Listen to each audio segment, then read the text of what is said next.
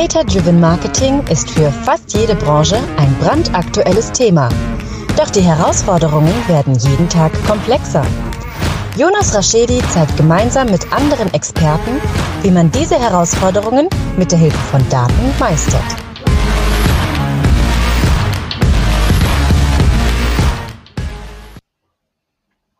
Herzlich willkommen zu My Data is Better Than Yours, der Data-Driven Marketing Podcast. Heute auch mal mit Video. Schön, dass ihr eingeschalten habt. Mein Name ist Jonas Raschedi. Ich bin froh, einen sehr, sehr spannenden Gast und Experten äh, da zu haben. Und auch mein äh, aktueller Kollege, der liebe Yassin. Hi Yassin. Hi Jonas.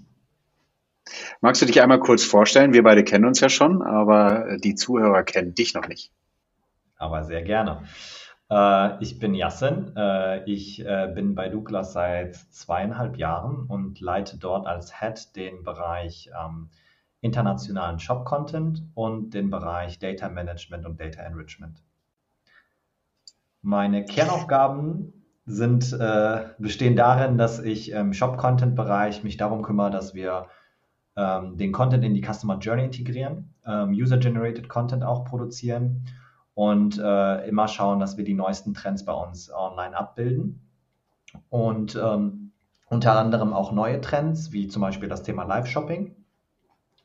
Und im Data Management Bereich, ähm, da kümmern wir uns um die komplette Kategoriestruktur des Douglas Environments und um die Produktdatenanlage. Spannend, ja. Ähm, du hast ja, bevor wir da in dieses Thema tiefer eindringen, ähm, bist du ja aktuell so ein bisschen äh, in den Medien oder jedenfalls in LinkedIn und in Clubhouse unterwegs, weil du bei uns so ein bisschen der Initiator oder nicht nur ein bisschen, der Initiator eigentlich für Live-Shopping warst, oder? Ja, kann man so sagen. Also ähm, wir haben Live-Shopping eigentlich schon seit zweieinhalb Jahren, seitdem ich bei Douglas bin. Das war eines meiner ersten Projekte. Äh, gemacht und ähm, wir haben uns da ein bisschen rangetastet, aber es war nie so wirklich so, dass man gesagt hat, oh, das ist das nächste große Ding, was wir machen. Wir wussten immer, das wird schon irgendwann kommen, weil der chinesische Markt uns da ganz klar zeigt, dass das eine Zukunftsmusik ist. Aber der europäische Online-Markt war halt noch nicht so weit. Und ähm, wir haben das halt, äh, wir haben es dann ein Jahr später nochmal ausprobiert und ähm, äh, das war dann so äh, ja von den, von, den, von den Ergebnissen noch nicht vielversprechend. Ähm, aber das Format hat uns trotzdem super gut gefallen, sodass wir gesagt haben, wir pausieren das erstmal. Und ja, durch den Lockdown ähm, weißt du ja ganz genau, wie wir, ich sage ja. immer, wie wir die Schubladen wieder alle aufgemacht haben und dann äh, äh reingekramt haben und dann äh, erblickte mich dann auch wieder das äh, Live-Shopping-Thema und dann haben wir es äh, relativ schnell nochmal umgesetzt. Und siehe da, es spricht für sich, es hat äh, funktioniert. Und es ist sogar so weit gekommen, dass wir dass wir es jetzt dauerhaft bei uns integrieren und ähm, es so äh, verbessert haben, dass wir aus User-Perspektive oder aus, nee, aus Livestream-Perspektive, aus Livestreamer-Perspektive es so ähm, initiiert haben, dass man super easy bei Douglas Live gehen kann. Und dafür haben wir äh, mit einem Startup aus Berlin zusammengearbeitet, die eine App entwickelt haben und die Technologie dahinter, um Live-Shopping möglich zu machen. Und äh, ja, das äh, funktioniert aktuell ziemlich gut. Wir sind schon mittlerweile so gut, dass wir auch schon in vier weiteren Ländern ausgerollt haben. Und da funktioniert es tatsächlich auch genauso gut. Und wir lernen natürlich von unseren Kollegen und sie lernen von uns und wir machen das gemeinsam und äh, ja. Spannend, ja. Ich glaube, ich glaube, deine Hartnäckigkeit hat sich so ein bisschen ausgezahlt. Ne? Und auch durch Corona wurde es dann natürlich ein bisschen beflügelt, dass äh, du an dem Konzept Live-Shopping festgehalten hast. Und ähm, es dann ja dazu kam, dass es immer mehr mehr Auftrieb bekommen hat. Neue Themen wie Clubhouse, neue Themen wie Live-Shopping haben eben vor allem in die, in die, du hast ja vorhin schon gesagt, Customer Journey so ein bisschen reingespielt, weil die, vor allem wir bei Douglas haben uns ja Gedanken machen müssen, okay, wie können wir die Sachen, die du ja auch in tollen Videos zum Beispiel schon verpackt hast, ähm, wie, so wie beschreibt man einen Duft, ähm, mit, mit Kunden gemeinsam, wo man ja zeigt, wie kann man den Duft oder die anderen Themen eigentlich erlebbar machen. Das sind spannende Ideen bei euch entstanden. Ja, also wir haben ja in den letzten Jahren haben wir super, super viel Content in, äh, in Douglas integriert. Ähm, weil meiner Meinung nach ähm, ist ein Online-Shop oder das Shopping-Erlebnis grundsätzlich in den deutschen Online-Shops oder auf dem europäischen Markt ist relativ langweilig geworden. Es ist halt ein Online-Shop, wo man Kategorien hat, Produkte suchen kann und Produkte kaufen kann. Man kann sich irgendwelche Blog-Einträge sehen, aber so wirklich viel mehr gibt es nicht, außer vielleicht ein paar Bilder, wo man Inspiration im Fashion-Bereich sehen kann. Aber da geht noch viel mehr und wir haben letztes Jahr versucht, auch super viel auch ähm, Educational Content äh, zu produzieren. Ähm, wir haben Formate ähm, äh, ausprobiert wie äh, Douglas fragt, wo wir in die Stores gegangen sind, wo wir Kunden im Store äh, uns geschnappt haben und einfach sie ein paar Düften äh, riechen lassen haben und äh, sie gefragt haben, was sie riechen, weil wir genau das einfangen wollten, um das den Kunden da draußen noch zu zeigen, weil das so die ersten Intentionen sind. Und das ist super, super äh, spannend, auch ähm, wenn du Kunden gefragt hast, ähm, wie, was glaubst du denn, wie das Gehäuse dieses Duftes aussieht? Nur durch den Duft, welche Farbe hat es? Dass super ja. viele Kunden einfach genau richtig getippt haben und gesagt haben, ich denke, es ist eher ein milchiges Glas, es ist gelblich, goldig, äh, sowas in der Art. Und ähm, das war, ähm, ja, das war halt so ähm, der Antrieb bei dem Ganzen. Und jetzt durch Live-Shopping ist es sogar so, dass wir es halt wirklich live machen können mit einer Person und halt mehrere Kunden, also eine One-to-Many-Interaction haben, wo Kunden live Fragen stellen können und mitmachen können. Und das zu einer Zeit, wo alle sich gerade auch zu Hause befinden.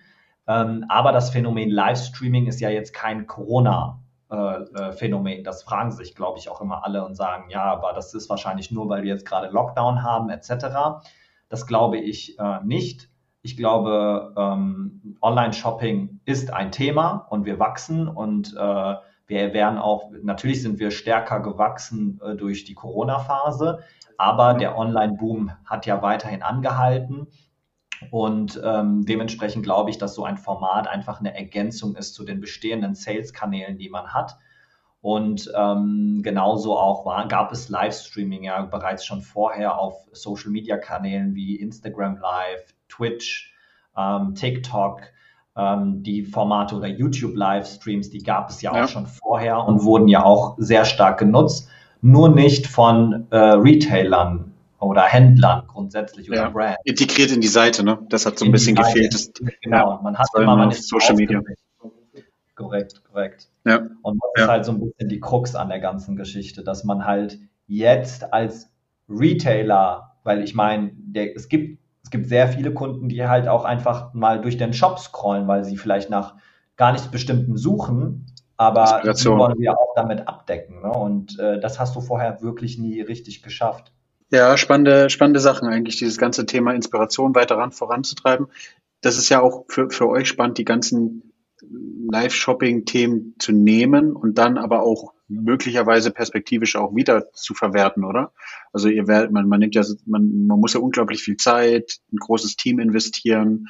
Ähm, in, in so eine Produktion von so einem Live-Shopping. Man kann es natürlich auch sehr schmalspurig machen. Wir haben ja auch recht klein angefangen. Du warst ja bei den ganzen ersten Events, äh, da verrate ich ja kein Geheimnis, ja auch immer mit dabei oder hinter der Kamera, vor der Kamera, was, was äh, auch da nochmal äh, hier vor allem mein Chapeau, ähm, sich da fortzusetzen, ist eine krasse Hausnummer, glaube ich. Man, man denkt immer so, jetzt sitzt er da vor der Kamera oder wir sprechen ja auch ganz offen vor der Kamera, aber hier hat man die Situation, man hat irgendwie ein, äh, einen Boden, man kann irgendwie Sachen nochmal löschen, aber im Live ist es sozusagen wirklich live ähm, und alle, das gesprochene Wort geht raus, wie man sich verhält, wie man mit den Kunden umgeht und ich glaube, das habt ihr echt wunderbar mit deinem, mit deinem gesamten Bereich hinbekommen.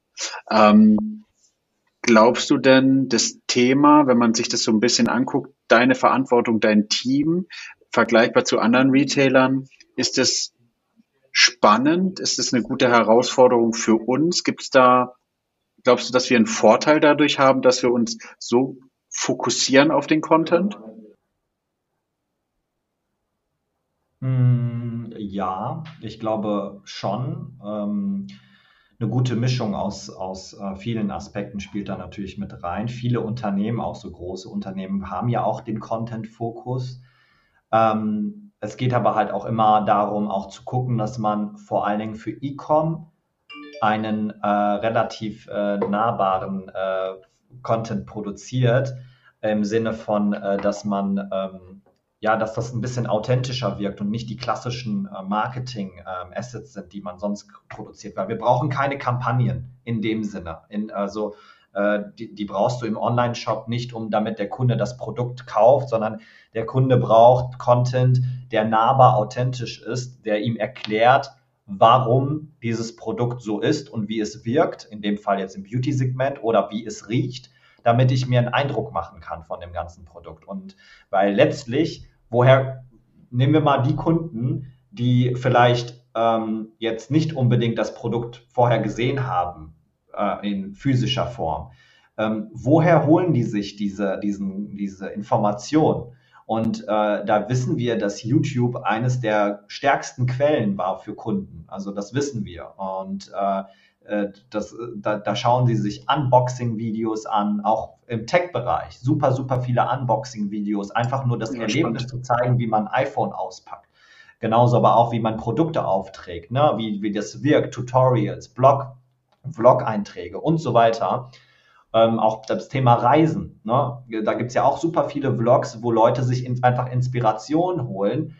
Wie, wie baue ich mir meinen mein, mein Rundtrip durch Bali? Ne? Da gibt es super viele Vlogbeiträge, wo man sich das anschauen kann und für sich dann seine, seine, seine Spots dann raussucht. Und genauso ähm, ist es bei dem Content. Nur, dass äh, wir eigentlich gerne als auch eine Content-Plattform dienen wollen, dass Leute wissen, dass es nicht nur bei uns die Produkte gibt, sondern auch den informativen Part. Ich sage immer, ich würde gerne im besten Fall das nächste Wikipedia für Beauty werden bei Douglas, weil ich gerne möchte, dass wenn jemand wissen möchte, was Hyaluronsäure ist oder was Hyaluronsäure-Kapseln sind oder Kollagendrinks, dann sollen sie sofort an Douglas denken und zu Douglas kommen und sich den Content und die Information dort beschaffen. Ja, dass wir wirklich als Experte wahrgenommen werden und das auch klar kommunizieren. Ich glaube, das ist ein spannender, spannender Fall. Das ist was, was eigentlich ja im Offline-Bereich schon lange existent ist, dass man über, über wirklich fundierte fachliche Expertise berät. Das ist das, was wir auch online eigentlich transferieren müssen. Und dann hat man die Möglichkeit ja auch zu skalieren, weil die Themen musst du einmal drehen und dann können sich mehrere Kunden anschauen. Und vor allem haben wir so unglaublich viel Fachwissen in dem Bereich, dass wir einfach nur ordentlich kommunizieren müssen und vor allem haben unsere Kunden auch Fachwissen. Und das ist, was du ja vorhin angesprochen hast, dass wir unsere Live-Shopping, also dass wir nicht nur selbst Live-Shopping machen können, sondern eben mit unseren Kunden gemeinsam, wie du es ja schon kommuniziert hast, oder mit unseren Partnern gemeinsam. Ja. Ja, also, also wir, wir, wir setzen ja auch stark auf Service, Serviceleistung. Ähm, wir haben in den Stores ganz viele Serviceleistungen, die wir anbieten, sei es von einem Friseur, der bei uns mit integriert ist, oder sei es äh, ein schnelles Make-up, wenn man bei uns reinkommt, dass man sich ein schnelles Make-up ähm, äh, auftragen lassen kann, eine Duftberatung und so weiter.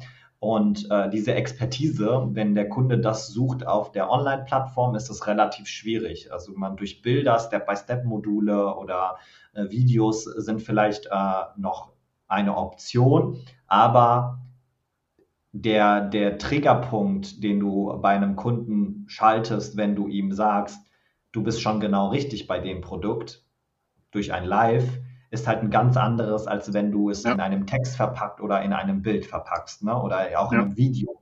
Ähm, weil ähm, das viel authentischer wirkt. Und äh, diese Reaktionsschleife, die du hast in einem Livestream, wenn du, Jonas, ähm, dir einen Namen bei uns im Stream vergibst und dann fragst, ich suche einen, ähm, einen Concealer für meine Augenringe. Ähm, könnt ihr mir da was empfehlen und wie trägt man das denn auf und wie benutzt man das? Ich, ich habe das Beispiel auch schon öfters in einigen Interviews gebracht, aber ich finde das super, äh, vor allen Dingen auch im, am Beispiel von Männern. Ne? Also viele Männer haben immer noch Probleme mit dem Thema Make-up. Ne? Also ähm, sie, äh, sie suffern mit bestimmten Problemen, haben Pickelchen, äh, wollen aber auf Business-Meetings irgendwie gepflegt rüberkommen, sorgen sich auch darum, aber würden sich wahrscheinlich weniger trauen, in der Öffentlichkeit in einen Douglas Store zu gehen und dort eine Mitarbeiterin zu avisieren, äh, sie erstmal zu fragen, erste Hürde, ne? Zweite Hürde, sie setzt dann ein auf einen Stuhl und sagt, so, ich zeig dir jetzt mal, wie man deine Augenringe kaschiert. Und vor aller Mannschaft, die da quasi rumschwirrt und den Kunden, Das ist für, wahrscheinlich für einige Männer gar nicht so wirklich das, was sie erwarten und wollen und dementsprechend auch gar nicht reinkommen. Und durch so ein Live-Shopping-Format kannst du genau diese Fragen stellen.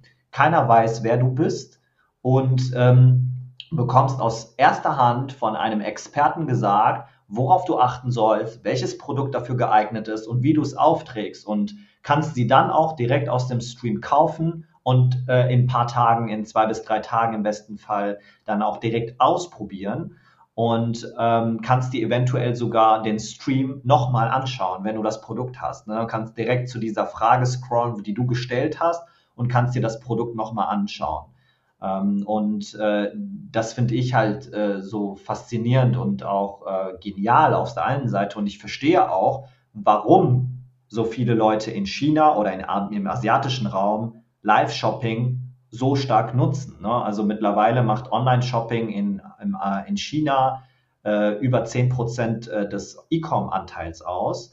Und in den nächsten Jahren wollen sie hoch auf 20 Prozent. Und 20 Prozent von, von, von, vom chinesischen E-Com-Anteil äh, ist gigantisch. Also wahrscheinlich ja. so groß wie unser kompletter europäischer E-Com-Markt.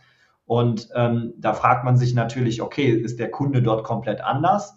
Ich glaube nicht so weit entfernt, vielleicht ein bisschen, aber bei dem Live-Shopping-Thema geht es ja auch ganz stark um Zeitvertreib und Entertainment. Ne? Und das ist ganz klar. Ja, und, das, kennt, das äh, kennt man ja aus China schon aus anderen Bereichen, ja. Korrekt. Und da müssen wir hin als, als Online-Pure-Player, dass wir auch Entertainment und äh, diesen Gedanken einer, ja nicht nur einer Community, grundsätzlich eines, ja doch schon eines, einer Community äh, fokussieren, die sich halt so stark mit Beauty und Douglas identifizieren kann, dass sie die Zeit bei uns vertreiben, wie sie es auch normalerweise vielleicht samstags machen würden, wenn sie einfach durch die Innenstadt schlenden und sagen, ich gehe heute auf jeden Fall nochmal zum Douglas und gucke mir, was es da Neues gibt und nimm es mit.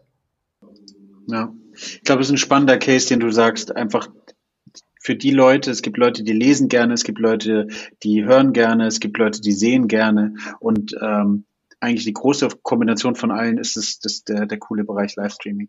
Ja. Ein anderes Thema, was wir, was wir, ähm, wo ich noch gerne einschneiden möchte, ist das Thema Produktdaten. Ähm, wir sind selber ja ein Marktplatz. Äh, es gibt, glaube ich, gerade ganz viele, die versuchen, auf den Marktplatz zu kommen. Ähm, also ich glaube, Marktplatz ist gerade ein spannendes Geschäftsmodell für viele.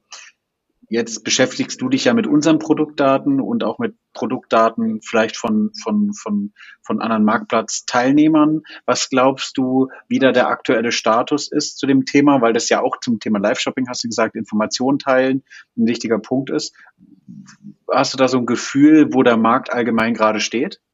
Beim Thema Produktdaten generell ja, genau. Also bei der Pflege, bei der Verfügbarkeit, bei der, äh, mhm. ich mache immer das, das blöde Beispiel. Ich war, war ähm, letzte oder vor zwei Wochen habe ich samstags äh, bei uns Essen abgeholt. Wir möchten auch gerne ein bisschen die Lokalen unterstützen. Und ich bin in, den, in die Pizzeria reingelaufen und wollte zahlen und sehe so, wie die Kassiererin was in der Kasse eingibt. Und es war wirklich so eine richtig alte Kasse mit so einem MS-DOS. Ich weiß nicht, ob du das noch kennst, so blau-weiß, wo ich dachte, wie kann die überhaupt mit ihrem Steuerberater irgendwas abrechnen gefühlt, ähm, wenn das so ultra alt ist, ja? Und wenn du dir jetzt vorstellst, dass eigentlich so ganz, ganz alte Unternehmen, das ist auch gar nicht no, no front äh, gegen irgendjemand, aber wenn du dir vorstellst, wie die wohl ihre Produktdaten gepflegt haben, ob die dann Excel-Listen noch von A nach B schicken äh, und hinten dran dann kriegst du plötzlich 80 E-Mails mit verschiedenen Bildern, ähm, so, ja, könnte strange werden. Ja, ähm, ja, total. Also ich glaube, ähm, das ist auch wieder immer abhängig von, äh, von Branche zu Branche, ist das ein bisschen unterschiedlich. Ähm, ich glaube, äh, zum Beispiel in der Fashion-Industrie ist es ja so, dass viele ähm, Multi-Label-Unternehmen, äh, sei es ein, ein, Zalando, ein About You, äh, ein Peek und Kloppenburg oder äh, weitere äh, Multi-Label-Player, die haben ja alle ihre eigenen Produktdaten, obwohl sie ja Marken vertreiben, die sie ähm, von, äh, die sie von anderen ja, Brands beziehen. Ähm, letztlich schießen sie aber alle ihre eigenen Fotos nochmal von dem Produkt ja, äh, und pflegen nochmal und texten auch nochmal jedes Produkt für ihren Shop einzeln nochmal selber. Das heißt, Ähm, jedes Unternehmen hat da einen anderen Weg und ein anderes, anderes Prozedere. Aber letztlich ist es ja so, ähm, das verschiebt ja auch nochmal den kompletten Livegang eines Produktes, weil du ja nochmal extra ein Bild shooten musst für das Produkt. Meistens ist es ja so bei den, bei diesen Händlern, ähm, die bekommen ja, die, die haben zwar geordert, die wissen ganz genau, sie bekommen diesen Trenchcoat, ähm, könnten vielleicht sogar ein Bild bekommen von, von, von, dem, von der Marke selber, äh, verzichten aber darauf, weil sie natürlich eine Bildsprache haben wollen und es besser dar darlegen, vielleicht in einem Outfit kombiniert. Heißt, sie warten auf ihren ersten Wareneingang in der Logistik und schnappen sich dann die Größe raus, die sie am Model shooten wollen, obwohl das Produkt schon da ist und shooten das erstmal, bearbeiten das Ganze, mhm. texten das Ganze und dann geht das Produkt erst an den nächsten Tagen live. Viele haben das natürlich super optimiert. Es gibt aber auch Unternehmen, ich kann mich super gut erinnern, weil ich auch aus der Fashion-Branche komme, da hat das teilweise zwei bis drei Wochen gedauert, bis man halt dieses Produkt dann online gesehen hat, obwohl es schon ja. im Lager ist. Also super, super rudimentär und so lang ist das gar nicht her. Ne? Also das ist relativ, äh, wir reden hier von Zeitspannen von drei, vier Jahren, die wir hatten. Ne? Ähm, aber ähm, ich glaube, dass das ganze Thema Stammdaten, Daten, Produktdaten, Kategorisierungen etc. jetzt nochmal eine viel, viel stärkere Rolle bei vielen großen Unternehmen bekommen hat, weil sie merken, irgendwann ist ein Limit erreicht, äh, wo sie nicht mehr technologisch weiter bauen können, wie im Sinne vom Thema Pricing, äh, Personalisierung, Segmentierung, ähm, ne, Reco-Engines und so weiter äh, Product Feeds und äh, schlag mich tot, ähm, weil die Produktdaten nicht ausreichend genug sind und nicht, aus, nicht alles ausgeschöpft werden kann, was man damit ausschöpfen kann. Ne? Und das ist halt vor allen Dingen ist es halt sehr viel Arbeit, ne, die da reinsteckt. Ne? Da muss sich einer mit befassen, sich das Produkt anschauen, das Produkt einmal gucken, was es ist, welche Inhaltsstoffe es hat und, und, und. Und das tatsächlich manuell eintippen in das System, weil es nicht von A nach B gelangt, weil man sich das vorher nie so ausgemalt hat. Und jetzt kommen halt viele Unternehmen in die Bedrohung und sagen, oh Gott, wir brauchen Schnittstellen, oh Gott, wir brauchen PIM-Systeme und wir müssen viel mehr automatisieren. Machine Learning ist ein Thema, kann ich Sachen äh, durch Bilder screenen und kann dann äh, die richtigen Buzzwords dafür taggen. Ähm, sind super viele Themen und ich glaube, es ist wichtig, dass Unternehmen auch jetzt auch schnellstmöglich anfangen, sich mit dem Thema zu beschäftigen, weil die Grundbasis der Daten, das muss gefixt sein, damit man auch den technologischen Erfolg eines Online-Shops halt damit auch ausbauen kann.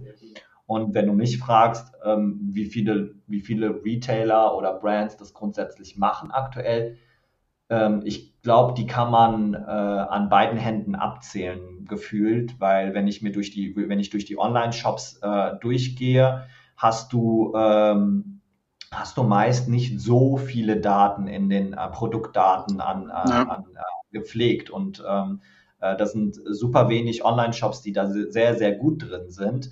Und äh, meistens, äh, wenn du dann ein bisschen rumklickst, dann siehst du meistens dann auch, dass eher so Kopien da sind, anstatt dass sich wirklich einer mal daran ähm, ja, individuellen Content erstellt hat ja, individuellen Content und sich mal ein bisschen Gedanken dazu gemacht hat. Ne? Zum Beispiel, ich sag mal ein banales Beispiel, eine Mascara. Ne? Ähm, für viele Frauen ist die Bürstenart eine relevante, äh, eine, eine, relevante Information. Ne? Ist das eine Gummibürste? Ist es eine Drahtbürste? Okay, eine Drahtbürste ist wahrscheinlich sehr, sehr selten, aber ist es eine gehobene Bürste? Ist es, äh, äh, ich weiß nicht, ne? eine, eine borstige Bürste, eine feine Bürste? Und das sind Informationen, die würde der Kunde lieber gerne schon direkt am Produkt sehen oder vielleicht sogar danach filtern können oder danach suchen können. Und ähm, wenn das aber nicht am Produkt gepflegt ist, dann bleibt eigentlich nur das kleine Bild am Produkt und dann weiß man immer noch nicht genau, ist es jetzt so oder so. Ja, vielleicht ja. funktioniert die Zoom-Funktion nicht etc.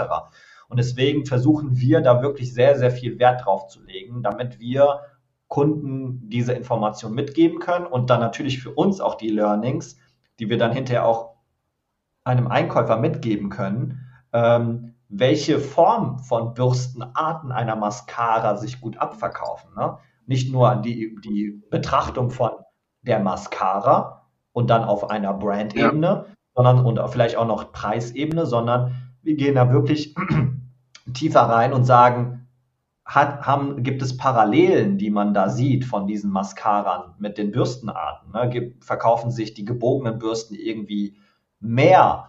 Ähm, ist jetzt nur Parade, ein Paradebeispiel. Ne? Ist jetzt, ja, ähm, aber ich finde es ein cooles Beispiel, ja.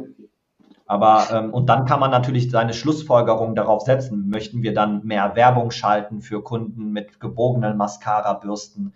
Möchten wir, weil das, weil wir wissen, dass das viel stärker gekauft wird, wollen wir vielleicht dazu auch Themen konkretisieren, dass wir sagen, warum ist das so gut, dass man, dass die, dass die Bürste gebogen ist und aber auch zu sagen, brauchen wir noch mehr Mascara mit gebogenen Bürstenarten. Ne? Und so. Und da kann man super viel mit in, äh, interpretieren und ähm, auch vielleicht Zielgruppen definieren. Vielleicht ist auch die gebogene Bürste nur bei der jüngeren Zielgruppe relevant. Ne? Und die, die borstige Bürste ist aber bei der älteren Gruppe beliebter. So, und dann gibt es halt super viele Insights, äh, die man daraus ziehen kann. Ähm, und die kannst du halt nur machen, wenn du die Daten hast.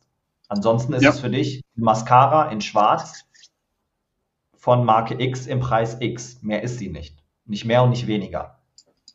Ich glaube, das, du hast vollkommen recht. Und das ist ja auch das, was den Kunden eigentlich nicht interessiert ist. Ich merke es immer wieder, wenn ich versuche, was zu shoppen oder ich komme ja äh, als Analyst aus einer anderen, äh, aus einer anderen Ecke oder aus einer, ich muss immer alles verstehen Ecke. Und wenn man sich das dann bei, vielleicht bei, beim Marketplace wie Amazon oder bei irgendjemand anders anschaut oder man kauft bei einem großen Fashionhändler ein und dann sich die Marke anguckt, sich das T-Shirt anguckt und dann irgendwie nichts gepflegt ist, sondern steht nur schwarz drin und äh, so dieses, diese Mindestanforderung, die gesetzlich oder rechtlich sozusagen vorgegeben ist, die hilft einem aber ja auch nicht. Ein spannender Punkt, den du auch nochmal gesagt hast, ist das Thema Filter, ja. Also das ist ja auch nochmal Kuration, so wie, wie voll ist eigentlich der Online-Shop und finde ich eigentlich für mich das passende Produkt oder ist mir, ist mir dieser Shopping-Prozess eigentlich viel zu ätzend. Kennt man auch wieder auf dem, auf dem, äh, aus dem Offline-Bereich, wenn du irgendwo in einen Laden reingehst und du eine Verkäuferin fragst oder einen Verkäufer fragst, ähm, kannst mir ein, ein T-Shirt empfehlen und man wird, kriegt das erstbeste Schwarze, dann macht es ja einfach überhaupt keinen Sinn, wenn man nicht erklärt bekommt, aus welchem Material, warum man das braucht äh, und so weiter. Ja, definitiv ein, ein, sehr, sehr spannender Punkt. Ich glaube, da bist du auch ja. mit deinen Punkten ähm, sehr weit vorne und kannst äh, das Business noch definitiv positiv beeinflussen. Was ich noch sagen wollte zu dem, wie siehst du das? Ich glaube, viele Unternehmen versuchen ja jetzt gerade digital zu werden, versuchen online zu verkaufen. Viele auch kleine Fashion Stores und so weiter. Hast du da irgendwie eine Empfehlung, wo du sagst, hey, pass auf, auf das musst du achten, auf das müsst ihr achten, um irgendwie ähm, jetzt vielleicht schon Sachen vorzubereiten, damit die ihre Produktdaten so haben, um gut zu verkaufen? Hm. Ähm, ich glaube, ähm, dass äh, bei kleineren, also sagen wir mal, jemand hat einen kleinen Fashion Store. Ich glaube nicht, dass das relevant ist, dass man da so viel breite äh, Produktdaten hat in der Masse, sondern halt wirklich die relevantesten. Ähm, ich glaube, bei so kleineren Stores geht es halt wirklich eher darum, wie verkaufe ich das und habe ich ein, ein Sortiment, was mich ein bisschen abgrenzt von allen anderen. Ne? Also mhm wie ist der Stil des, der Boutique, die einkauft, ne? Oder von, wenn es vielleicht eine kleine Parfümerie gibt, spezialisiere ich mich auf bestimmte Sortimentsgruppen und bin darin Experte und auch sehr, sehr gut. Ähm, deswegen glaube ich, kann man das, also ich glaube, ein kleines Fashion-Label kann sich nicht direkt vergleichen mit einem Zalando, About You oder sonst was. Ähm, das sind halt unterschiedliche Welten, weil man weiß ganz genau, ich gehe zu Zalando, weil ich weiß, die haben eigentlich fast alles also ich finde dort, wenn ich jetzt, ich, ich suche nach einem, nach einem Hut, äh, der aus, äh, aus einem bestimmten Material besteht und vielleicht schwarz ist, dann suche ich eher bei einem Großen, weil die Wahrscheinlichkeit höher ist, dass er das haben müsste, als bei jemandem Kleinen.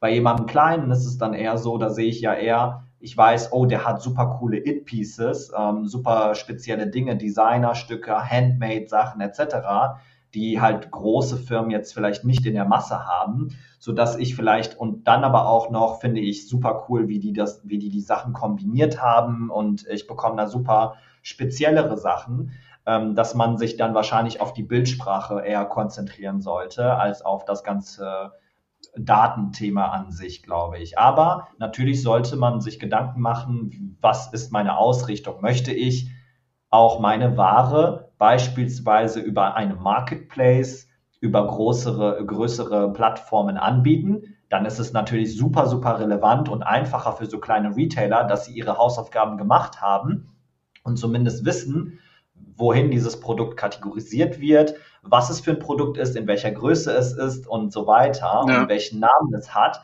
damit die Integration in solche großen Plattformen viel, viel reibungsloser und einfacher und besser funktionieren als bei jemandem, der äh, sagen wir mal, äh, der sich aber ausgedacht hat, in meinem Online-Shop gibt es nur 9 zu 16 Bilder, also nur hochkant.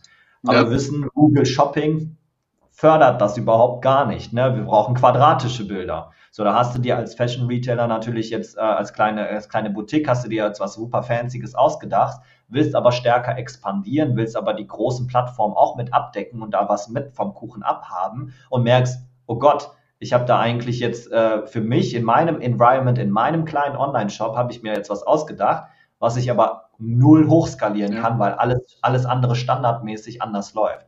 Deswegen würde ich da halt immer gucken, äh, wenn ich sowas mache, was sind so die Standards, das auf das Minimalste, was ich benötige für mein Environment pflegen. Und dann halt, wenn ich wirklich weitergehen möchte, habe ich schon meine Hausaufgaben gemacht und dann kann man immer noch ein bisschen andocken. Sehr, sehr, sehr spannend, Jasin. Für mich die letzte Frage, ähm, die, die spannendste Frage. Ich glaube, wir haben jetzt ganz, ganz viel darüber gesprochen, ähm, wie dich Daten im Beruflichen beschäftigen. Ich stelle immer die letzte Frage zu meinen äh, Gästen. Gibt es denn einen Punkt, wie dich Daten privat beschäftigen? Privat? Ähm, Boah, gute Frage. Also, was mir sofort einfällt, ist so ein Paradebeispiel wie ähm, letztens war ich ähm, beim Rewe und habe einfach ähm, im Kühlregal nach, also ich bin halt, ich habe keine bestimmte Käsesorte. Entweder gehe ich zur Käsetheke oder ich greife gerade mal ins Kühlregal ähm, nach der Käse, äh, nach, der, nach dem Käse, der gerade im Angebot ist, ne? So, ne, Tagesangebot ähm, der mir ins Auge springt und wo ich denke, ja, passt schon, ne? weil habe halt keinen kein Favorite in dem Sinne. Ähm, hab den gekauft, bin dann nach Hause, ähm, hab was gegessen, Bett fertig gemacht, leg mich ins Bett, gehe noch ein bisschen durch Instagram und nach ein paar Stories kriege ich auf einmal genau den Käse als eine Ad ausgespielt, den ich gerade vor ein paar Stunden im Rewe gekauft habe. Und erschrecke mich, weil ich zuvor diesen Käse noch nie in meinem Leben gekauft habe.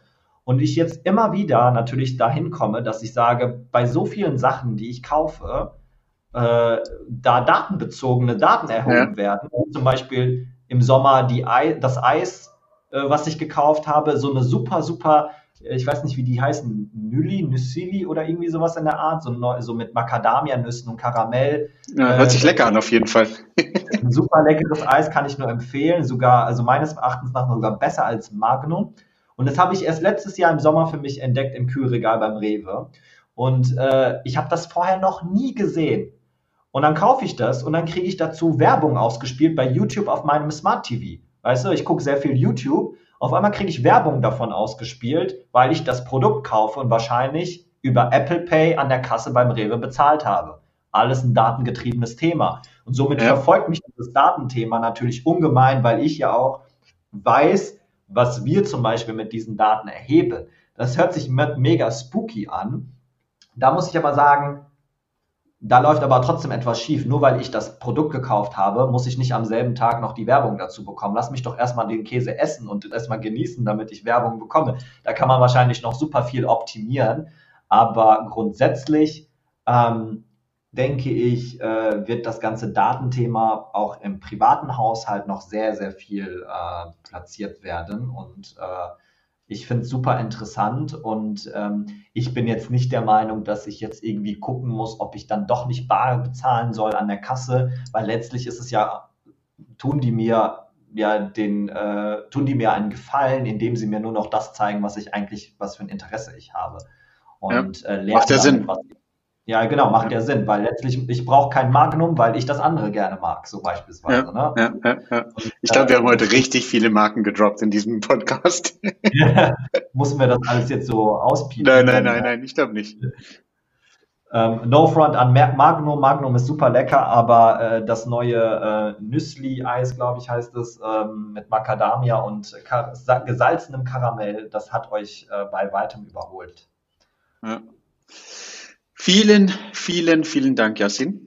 Ich glaube, es war eine spannende Folge. Ich glaube, da gibt es einiges, was, ähm, was die Zuhörer mitnehmen können oder was, was ähm, auf jeden Fall spannend ist, um das zu erfahren, um ein bisschen drüber nachzudenken, ähm, wie es vielleicht Douglas macht. Ähm, da vertreten wir jetzt sozusagen beides Unternehmen gerade ähm, oder wie, wie man äh, sich das überlegen kann, auch noch ähm, weitere Ideen zu entwickeln, dass man den, die, das Business auch weiter treibt. Vielen Dank, Yassin.